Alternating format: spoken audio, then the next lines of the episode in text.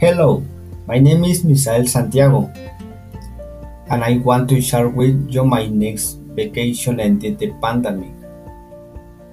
My family I will go to visit my brother who is in Ensenada. We will travel by plane to head to our destination faster. We will rest and then we will make a camp where there are cabins and zip lines. Then I will go wake on the beach of San Miguel.